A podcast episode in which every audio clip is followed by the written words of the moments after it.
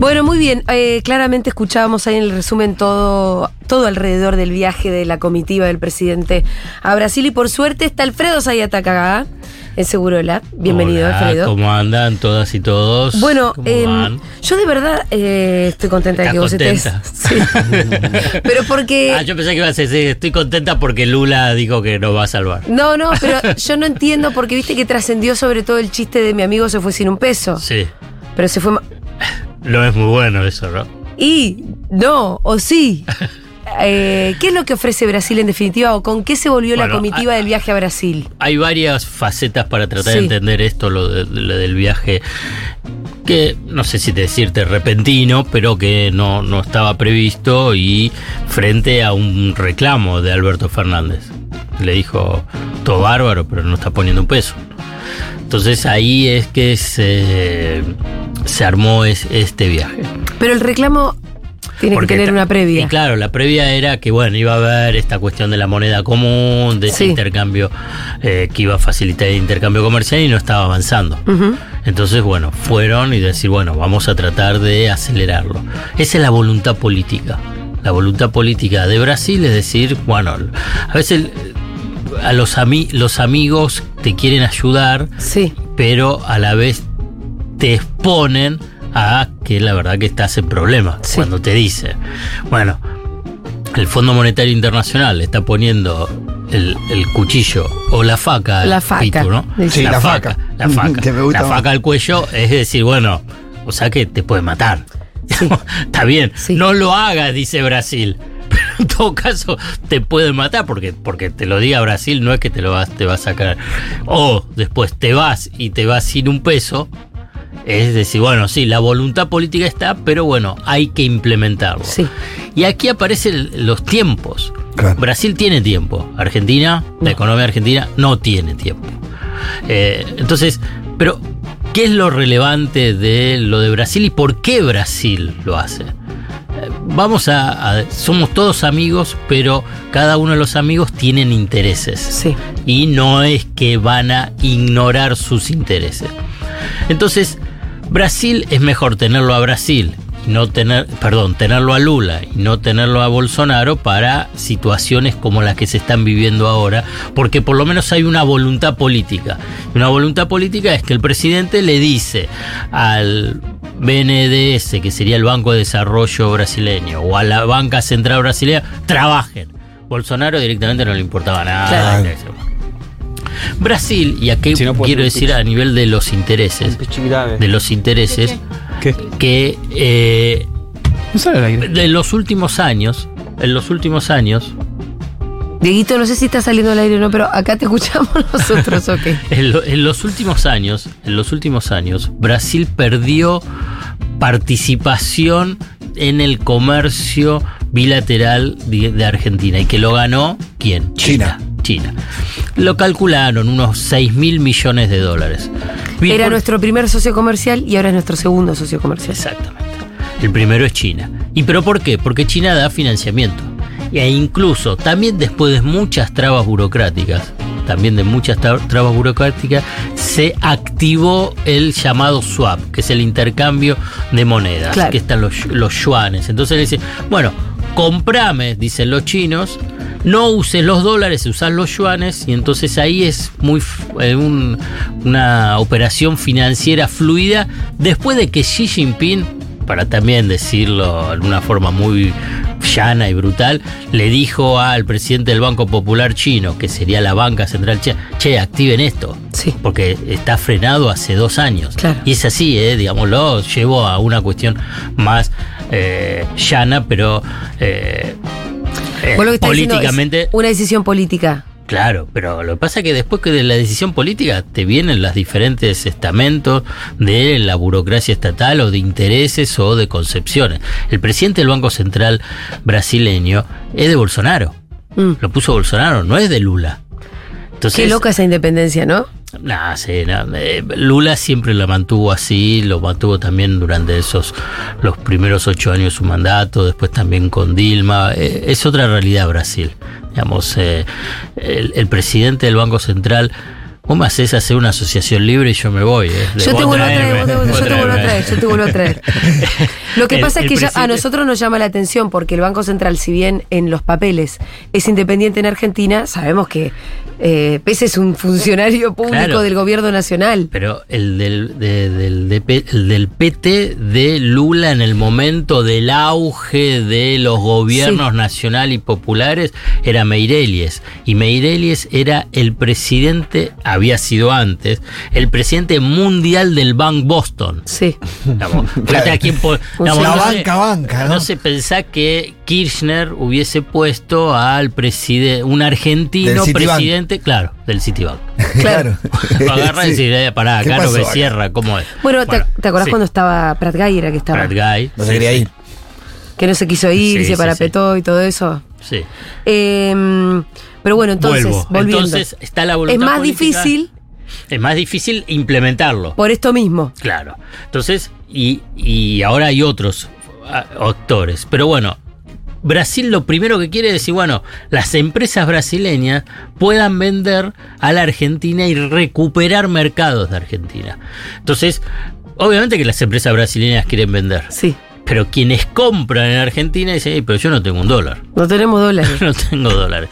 Entonces dice, bueno, me vendes en reales, ahí están los pesos. Obviamente que dice, escúchame, una cosa son los yuanes, otra cosa son, los reales, y, los pesos. ¿Quién pone de garantía ese tipo de operaciones, que es entre privados? Entonces, y si hubiera un swap con reales. Sí, pero lo que pasa que a qué tipo de cambio lo haces, cuál es la tenés un nivel de variación tanto pesos con porque vos cuando activás los yuanes es porque después lo, los convierten en dólares a una tasa de interés eh, definida. Entonces ahí dice, bueno, ¿quién aparece? ¿Quién, quién pone la, la, garantía de esa operación? Es el BND, o sea, el Banco Nacional de Desarrollo. Y aquí aparece otro jugador que lo impulsó Lula, que es el Banco del BRIC. Que está a cargo ahora de Dilma Rousseff. De Dilma es decir, muy conveniente esa parte. BRICS es Brasil, Rusia, India, China y Sudáfrica. Y obviamente que ahí es, ahí es como que también me voy un poco, pero para poder entender, digamos, lo que es el tema de los BRICS es fascinante en el tema del cambio de el poder global. El BRICS quiere venir a reemplazar, el banco del BRICS a reemplazar lo que históricamente tenía que haber sido el FMI y Banco Mundial. O sea, un banco de desarrollo y un banco que presta para que haya estabilidad financiera global.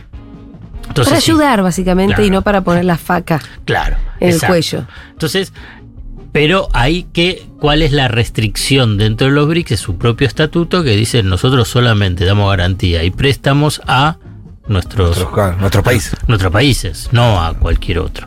Entonces, bueno, tienen que modificar ese artículo de del estatuto del BRICS. Todo eso es tiempo. ¿Qué es lo que no hay en la economía argentina? Tiempo.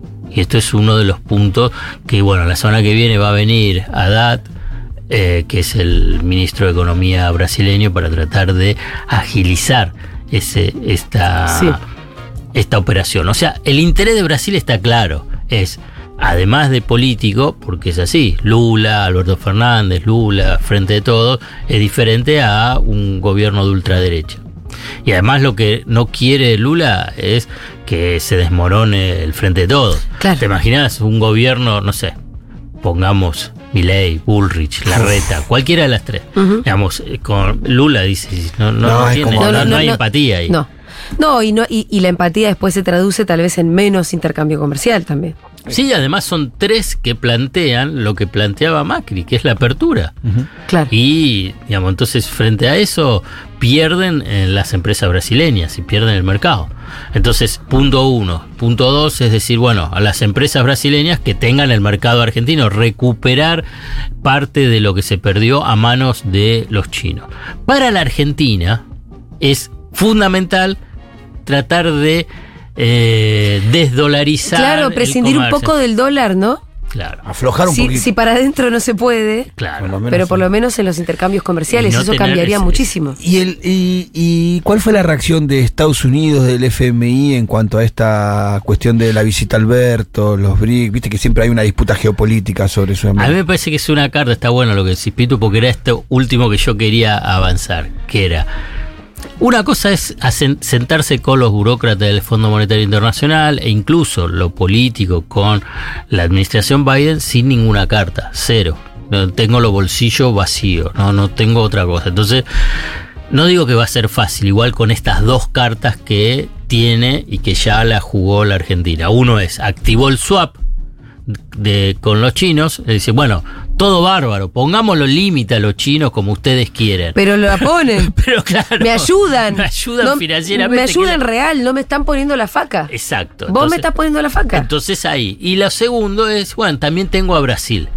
Que también me. Entonces me siento a negociar, lo que no significa que sea fácil, pero vos fíjate que ayer, ayer, Bloomberg, que es una agencia de noticias internacional vinculado con el sector financiero, un alto funcionario de la administración Biden, vaya a saber quién, uno, pero que es alto, importante, dijo que apoya a la Argentina en este nuevo acuerdo que está haciendo con el Fondo Monetario Internacional. Es importante que Bloomberg la tire aunque sea medio fantasmal. No, y claro, porque es, claro que fue especialmente el, de alguien del Departamento de Estado, de la Secretaría del Tesoro, a Bloomberg para que mande el mensaje al sistema financiero y decir, no vamos a dejar caer a Argentina. Igual cuando fue, porque es importante. Después del discurso, porque yo pregunté esto porque me lo noté en el discurso de Lula. Para mí el discurso de Lula fue un discurso más hacia dirigido hacia el Fondo Monetario Internacional que otra cosa. Pero entonces, pero buscando esa reacción quizás. Y ahí sale, ahí sale y le dice al sistema, no vayan contra la Argentina, sabemos que está frágil, pero no la vamos a dejar caer. Es una decisión política.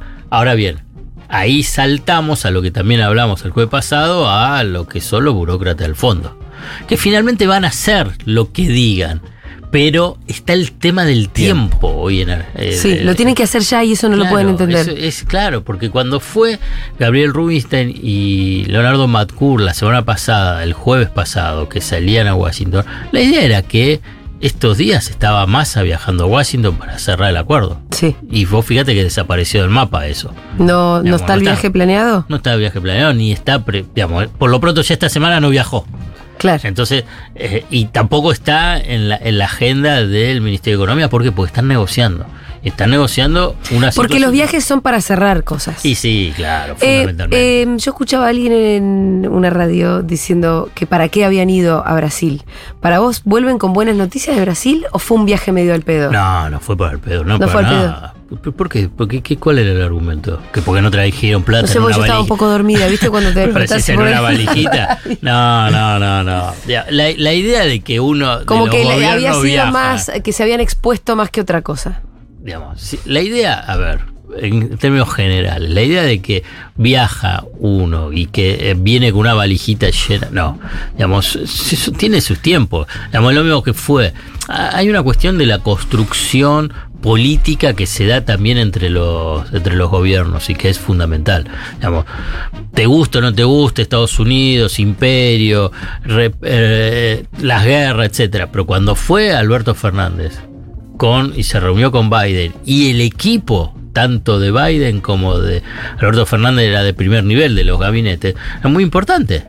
Después me decís, bueno, ¿cómo se qué se concreta? Decís, bueno, cada uno tiene sus intereses. Estados Unidos claramente manifiesta sus intereses, y pero con, muy activo, digamos, y, y totalmente abierto frená el avance de China. Aparte lo dicen, o sea que por eso. Pero antes no, antes no lo decían tanto, ¿eh? Ahora está más explícito. Ahora sí, sí. Frená el avance de China, G5, litio, hidrovía, el tema nuclear, no aviones de combate chino. No helicópteros. Eh, por eso. Entonces vos agarrás y entonces te están diciendo todo eso. La Argentina dice, bueno, vos pone un peso y a la vez eh, afloja al Fondo Monetario Internacional. Bueno, con Brasil es lo mismo. No es que fueron así, ah, bueno, te voy, ya te voy a dar la plata, pero acelerar lo que es un, una de las medidas para tener auxilio, auxilio financiero. Cuestión fundamental. Que aquí viene el punto que es este tercero, que es el Fondo Monetario Internacional, que viene la instancia de eh, esa negociación con lo que yo llamo esa tecnoburocracia de Washington del Fondo Monetario Internacional. Ese funcionario que Bloomberg no identifica, pero que eh, mandó el mensaje, es que apoyan, apoyan la, el pedido argentino que el Fondo Monetario Internacional adelante los desembolsos previstos para el 2023. ¿Esos desembolsos para qué eran? Era para pagarle al Fondo Monetario Internacional. Pero los, el, el, monto que te iban a dar para el 2023 es menos de lo que tenía que pagarle de capital de intereses cosa es incumplible. Claro. Digamos, entre 2.500 a 3.000 millones de dólares más, con un impacto de la sequía que Por eso 20.000 millones de es dólares. Es menos porque se supone que vos ya estabas generando tus propios dólares de alguna manera. Claro, porque. Pero en realidad no, no estamos. Claro. Estamos perdiendo, hay un agujero en la bolsa. Claro, porque tuviste la sequía. Porque este esquema de cronograma se definió antes del estallido de la guerra eh, de Ucrania antes obviamente del tema de la sequía. Y entonces es la refinanciación de la deuda de Macri, de esos 45 mil millones de dólares, en un acuerdo a 10 años, pero que en realidad estaba refinanciado solo a esos 3 años, 3 años y medio. Y entonces en el esquema, ¿cuál es? 2022, los desembolsos del fondo son un poquitito más de lo que la Argentina paga eh, cada tres meses en cuota y, e intereses, de capital e intereses. Pero para el 2023, como vos decías, Julia, bueno, se esperaba que, bueno, el acuerdo con el sí, fondo... Sí, vos estás generando lo tuyo. Que, estés mejor, porque... Capaz que sin la sequía quizás hubiera... Porque si vos decís que, cambiado. Y porque si vos decís que lo que había que desembolsar eran dos mil y pico de millones, ¿y cuánto es la sequía? ¿Cuánto menos recaudamos por la sequía? 20 mil millones. Por eso, sí. sin sequía por ahí Puede decir que podíamos cumplir quizás con la meta. Bueno, no, no, no, Íbamos a estar complicado, pero podíamos cumplir. Estarías ahora en una situación de ahogo financiero y cambiario. Entonces, eh, eh, entonces, frente a eso, que es incumplible, dice, bueno, adelantame los desembolsos, pero que me da tranquilidad en el frente cambiario y también de financiamiento de importaciones. Claro. Entonces, esto es el, lo que se, Claro, pero el Fondo Monetario Internacional dice, ¿y a cambio de qué? Y acá viene un punto que vamos a ver cómo sale. a ver. Trasciende. A ver. Va a doler Dicen que, claro, que tengas un ajuste de las cuentas públicas, en lugar oh. del 1,9 sea del 1,5%. Y el año pasado vos tuviste un 2,4% del déficit fiscal. El déficit, claro, el déficit fiscal es la diferencia entre lo que le ingresa al tesoro y lo que gasta digamos, lo que recaudas de impuestos con lo que gastas eh, el gasto público. Entonces, ahí es donde eh, es uno de los puntos. Dice, bueno, te adelanto. Pero pará, nos están pidiendo más ajuste. un poquito más de lo que. Pasa Ahora, ¿el ajuste no es inflacionario al final también? El, el, lo pasa que. Porque el ajuste después, eh, ¿qué es? En, subsidios. Bueno, la obra pública, primero obra pública. Pero vos, por eso también se adelantó la eliminación de los subsidios, del tema de de luz y gas. Incluso ahora, bueno, todo te dice, bueno, los que no se anotaron, que se anoten, los que no se anotaron, que se anoten. Ahora, bueno, si no te anotaste, eh, perdiste. Y en todo caso podés seguir anotándote, eh, ojo. Eh, podés ¿Me puedo desanotar? Eh, ¿De los subsidios? Sí. Sí. Sí. Sí. sí tenés que entrar, me parece, a la, ahí a la... Me parece que me tengo que desanotar. Eh, ¿Cómo se llama? A la, sí, puedes renunciar a la, página. A la página y ahí. Eh, eh, eh, ¿Tenés el número? El 1,5. No, no, de, cuántos hogares afectaba las cosas, como un par de millones de hogares. No, eran, estaban hablando entre 3 a 5 millones. yo lo había escuchado 4 millones de hogares que, eran afectados. Por no, no, afectó, no, que no se anotaron. Porque de última hay, hay un. Está, está, bien, está bien. Si no te anotaste, no estás afectado con la quita del. Sí, no. Eh, al no anotarte. Por eso no estás afectado, sino que es una puede ser una voluntad tuya. Sí, bueno, sí, pero no creo. Me parece que ahí hay una cosa que me resulta difícil. La verdad, no tengo respuesta. Que hay muchos hogares de ese, llamarlo sectores de ingresos medios, mm. bajos y bajos que no están anotados. No, no sé por qué. No, no, no tengo respuesta. Bueno, pues si no le llegó la información. puede ser? Mm, difícil, no, difícil. Me parece que la información circuló por. Cuando tenés que pagar. Sí. Eh, porque aparte hubo, mucha circulación mediática y en la propia boleta te viene, en la boleta online te viene el aviso del subsidio. Que tengan miedo de, no de que te tenés que anotar, tenés que poner una serie de, información, de datos. No, no sé, no tengo respuesta, no sé. Simplemente es la respuesta de no sé. Pero bueno, vuelvo. Entonces es que. Eh, Más ajuste en eso. Claro, te están diciendo de eso. Una, la posibilidad de cómo podés eh, a ver, llegar a ese numerito en algún momento es que, bueno, la inflación también actúa como un ajuste del gasto público. Eh, lo que sucede es que si vos también tenés recesión, tenés una caída de ingresos. La economía argentina está como una manta corta, pero tan corta que no te tapa ni, arriba, ni, abajo. Es realmente una franja acá. es un taparrabo más que, más que una brazada, ¿no? Es un taparrabo. Yo prefiero que me tape los pies, porque si no me tapa los pies me agarra alergia, o sea que me sí, Pero entonces te vas a quedar con el rabo desnudo. Es muy los pies que con el rabo desnudo, negro. Bueno, entonces está, está, en esa situación la economía argentina. Eh, y en un año electoral, mm. que oh. es como un combo para la, historia argentina, no es para generar ni pánico ni angustia, simplemente para que sepan que... Ahora, pensando un poquito para adelante, eh, ponele que de alguna manera, suponete que le saliera todo bien a, a esta gestión, todo bien entre muchas comillas. Sí. Si el, el FMI desembolsante, si logran que la, que la bilateral, el comercio bilateral con Brasil este, prescinda de los dólares, si con China sigue todo bien. Bueno, no, se va toda la mierda. Claro. Si no se va toda la mierda. Llegar a la selección. De cualquier, de cualquier manera, y aunque todo lo que puede salir bien pudiera salir bien, es muy probable que gane la derecha. Puede ser la derecha mamarracha y extravagante como Milei, que eso, bueno, ya que Dios nos salve, ¿no? Puede, qué sé yo, ganar eh, Bullrich, ganar la reta y ellos asumen con un país, entre muchas comillas, más o menos ordenado en este sentido. Lo desordena los dos días. Pero por eso, ¿cómo levantan? Lo desordena porque van a devaluar. Devalúan, levantan el cepo. aparte lo, lo han dicho. Bullrich públicamente, la reta no públicamente, pero han dicho que van a devaluar y ya está, cuando devaluás eh, van a generar... Eh, el desorden, o sea, para que la gente sepa... Van a pensar que no, que esto es porque toda la herencia y que no, pero bueno, te va a afectar.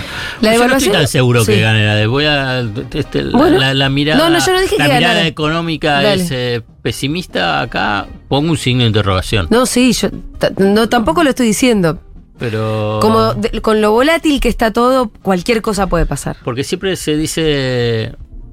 Pues está el tema de la inflación, ¿cierto? Mm. Va a seguir, ¿eh? El tema de la inflación. No va a aflojar de 7. Eh, está ahí, va a estar ahí. Si afloja de 7 es el, éxito, sería. El 7 es el piso, ¿no? Dirían. Y es una situación difícil. Pero eh, yo creo que algo el jueves pasado también hablamos. Digamos, fíjate que Cristina hizo dos juegos para mí en ese pensando por la selección y pensando por la economía. Punto uno lo puso a Milei en, sí, en el, escenario. En el, escenario estaba. Sí. Solamente, pero que ahí. le habló sobre todo a él. Y hizo una referencia muy vaga a Juntos por el Cambio, pero sobre todo lo de Milei. Porque yo te voy a decir una hipótesis. A ver. Una hipótesis. No es que es seguro. Al tener a Milei, Milei, si lo que tuvo que y lo que ya, digamos, eh, agarró de la base el Frente de Todos o lo que votó el Frente de Todos, yo creo que ya está. Digamos, si tenés algunos que es el Frente de Todos. Si crece mi ley hoy. Ya le roba al otro. Le roba, le roba. Captura más de Juntos por el Cambio. Entonces se hace. Muchos dicen. verdad. Y muchos dicen, y no lo vas a encontrar, difícil que lo encuentres, porque al revés, te están diciendo que el frente de todos sale tercero. Yo no descarto la hipótesis, si son interrogantes, que el tercero sea, junto por el cambio. Ajá. Hay subiendo Hay mucha preocupación. el, el, balotaje podría ser un Milei frente de todos. Ponerlo así. bueno, eh, Cristina. por ahí el otro día, viste que en el programa hablaba. bueno, el otro día más latón, que por ahí a veces dice cosas que, pues, son más serias otras que, o algunas que otras de las que dice, viene hablando mucho, mucho tiempo que hay mucha insistencia porque se baje Patricia Burley de la candidatura a presidente, que inclusive Maratón ya se va un poco más allá del barro y dice que habrían ofrecido 30 millones de dólares, deberían poner 30 millones de dólares para que se baje, alguna cuestión. Y creo que eso, más algunos movimientos que está viendo en el PRO de la ciudad, que nosotros vamos viendo, creo que el PRO identifica hacia adentro esta situación que voy a decir. Que necesitan un candidato único porque si no es posible. Y creo que ellos piensan que el frente de todo va a ir con candidato único al final. Entonces, en ese escenario ellos se ven tercero. En ese juego, ese juego, esos interrogantes. Entonces, ahí un balotaje con Milley ya, no sé, el escenario puede llegar a ser otro, no sé, qué sé yo. Pero lo otro, lo segundo, es que también lo hablamos, es, pues fíjate que Cristina también puso en el eje de lo que puede ser eh, el mensaje económico vinculado al electoral, no, la inflación mencionó también al Fondo Monetario Internacional. Incluso fíjate que hace un ratito, no se eh, tuiteó, ¿no? Cristina. Eh, y hablando sobre lo del crédito del Fondo Monetario Internacional. Rescatando a una cuenta de tweets que puso cuatro videitos que habla de la responsabilidad de quién lo del crédito del, Fondo Monetario Internacional, del macrismo. Digamos, de Macri, de Duhovne, planteando. Comparto un pequeño, dice Cristina, ¿no? En un tuit, comparto un pequeño compilado de confesiones públicas de un ex ministro de Economía del gobierno de Cambiemos. Duhovne. Algunos de ellos formuladas ante periodistas estrellas de los medios de comunicación hegemónicos que hoy, cuando hablan, escriben y analizan, pero que voy estirando el coso, analizan y publican. Parecieran haber olvidado el desendeudamiento del país, de las empresas y las familias logrado de nuestro gobierno, hasta el 9 de diciembre del 2015, y en origen del actual y eterno problema argentino, el endeudamiento financiero, sus consecuencias crónicas e inevitables, la falta de dólares y el retorno del FMI. Sobre el retorno del FMI y sus características completamente político, podrán escuchar confesiones explícitas del presidente de la Nación, Mauricio Macri. Ahí está. Entonces ponen la mesa, digamos, a, debatir digamos, claramente puede explicar algo de la inflación, para mí ahí también se va un poquitito a la banquina, pero bueno, eh, el, el, FMI, ¿cómo que decir? Fueron ellos que trajeron y tenemos estos problemas y somos nosotros quienes podemos solucionar abordarlo sin entregarnos, algo así. Y que evitamos males mayores. Es difícil, yo lo que estoy planteando es... Sí, es muy difícil hacer campaña con... Estrategia. Es muy difícil además hacer campaña diciendo, nosotros podemos evitar males mayores. Bueno, pero también si lo combinás con las declaraciones de, por ejemplo, de Patricia Bulle, que cuando le preguntás qué va a hacer, dice pedirle más plata al fondo. Mm. Bueno. Es bueno, yo digo simplemente para tratar de contextualizar y tratar de entender algunos de los eventos políticos, económicos que se dieron en estos, en estos últimos días. Y después, cómo avanza, cómo se desarrolla, cuál puede llegar a ser el desenlace, no lo sé. Eso soy sincero. Simplemente trato de entenderlo, porque decir, bueno, a ver, ¿por, por qué lo nombra mi ley? ¿Por qué se entiende de mi ley? Bueno, trato de interpretarlo. Yo no sé si es eso en última instancia, pero como se mueven después la ficha, es claramente esa estrategia. Y con lo del fondo lo mismo. Vos agarrás, es, es claro, ¿qué, es lo que vas a, cómo te vas a presentar al electorado? Diciendo que, qué pasa con la inflación, si lo único que hace es subir. Y ni que hablar cuando salgan los datos de... De abril. De, abril de alimentos y bebidas. Mm. Porque entonces agarras y decís, pero ¿qué, es lo que no está funcionando? Porque estás haciendo precios justos que ahora lo van a subir a un ajuste del 5%, pero todo el resto, ¿qué, es lo que pasa? Ni lo que pasa en el conurbano, que tiene aumentos superiores a, a, la línea media del país. ¿Pero por qué eso? Bueno, no, tengo una respuesta. Hay un, un, gran quilombo en el país, igual. Yo siempre digo lo mismo. Hay una microespeculación comercial que, influye en la, cosa. Ah, yo siempre digo lo mismo, a nosotros nos cobran, vas a cargar la sube, te cobran, el kiosquero te cobra un impuesto por cargarte la sube. Vas a pagar la coca en determinados lugares, uno te la cobra 200 pesos más que el otro. En el barrio mío te cobran por no salir del barrio. Después de las 10 de la noche todo vale un 15% más, por ejemplo. Y eso pega en el bolsillo de la gente. Esa inflación claro. capaz que ni siquiera está medida, inclusive. no, eso no está medido. pero está ahí, está ahí todo el tiempo. Está ahí todo el tiempo y afecta a esa, al que da a pie, el que va a cargar la sube, ¿quién es? Y de verdad, vos vas a un que te dicen o no te cargo o te cobran un impuesto de según cuánto cargaste, dan un porcentaje más. Bueno, ahora de acá a las PASO y después a las elecciones, claramente va a estar cruzado mucho la capacidad política de poder intervenir sobre los precios y uno de esos precios es el tema del dólar eh, como una cuestión básica para que no se desmadre todo. Que no se vaya todo. Porque, eh, eh, claro, lo, tradujo. El, francés te lo decimos para No, porque hay como cada vez está más cierto. Bueno, yo, yo parezco entender un poco cada vez más que la inflación está más atada a la, a la escasez de dólares que a otra cosa. Sí, claro, pero. Que otra variable en Argentina. que yo te digo. Hay un montón de otras iguales. pero pareciera como me están llevando para que termine con una idea de angustia y mala onda. No, no, Y yo lo que planteé inicialmente antes era otra cosa para decir que no, no es que está totalmente perdido. Eh, simplemente digo, porque como lo tiraron no me voy a callar. cuando la tasa de inflación ya se instala en un 100, 110% anualizado, estás caminando en un desfiladero muy estrecho. Es digamos una cosa es un 25% anual, un 50% anual, que todo es una barbaridad, ¿eh? Un 70, un 80. Cuando vos ya agarraste y empezás a navegar en 100, 110, 120 yo estaría muy atento y la verdad que los funcionarios tienen que... No hacer otra cosa que... Y pensar eso, claro, pensar eso, pero porque eso eh, tuvimos lamentablemente un, una muestrita, una muestrita ¿eh? de lo, lo, que fue el lunes pasado, no esta semana, sino el anterior, cuando fue la corrida esa, eh, que cómo son las reacciones que lo que puede dar con el tema precios y abastecimiento.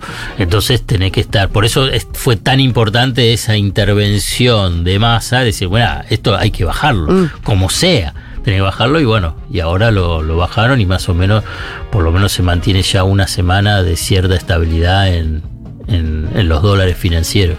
¿En cuánto quedó? Ahora. Mm. Y estaba en 430 más o menos el MEP y el 4... ¿Y dónde había arrancado? Porque las corriditas... Estaban antes, estaban en 400 número. O sea que te dejan un, subidón. Sí, claro, Instalan una un subidoncito. Sí, y ahora te lo voy a decir exactamente porque ahora me generaste la duda. Pero sí, fui lo mismo que pasó con el Blue. El Blue estaba a 4.30 y bueno, ahora está en 4.60. Bueno, sí, el MEP está en 4.30, como te dije. Muy bien, eh, Alfredo, está bien, nos vamos con una ilusión. Ahí está. Bien. Me parece Nos vamos con una esperanza. Capaz no se vaya todo a la mierda. Esa es nuestra ilusión. Gracias, Alfredo. chao.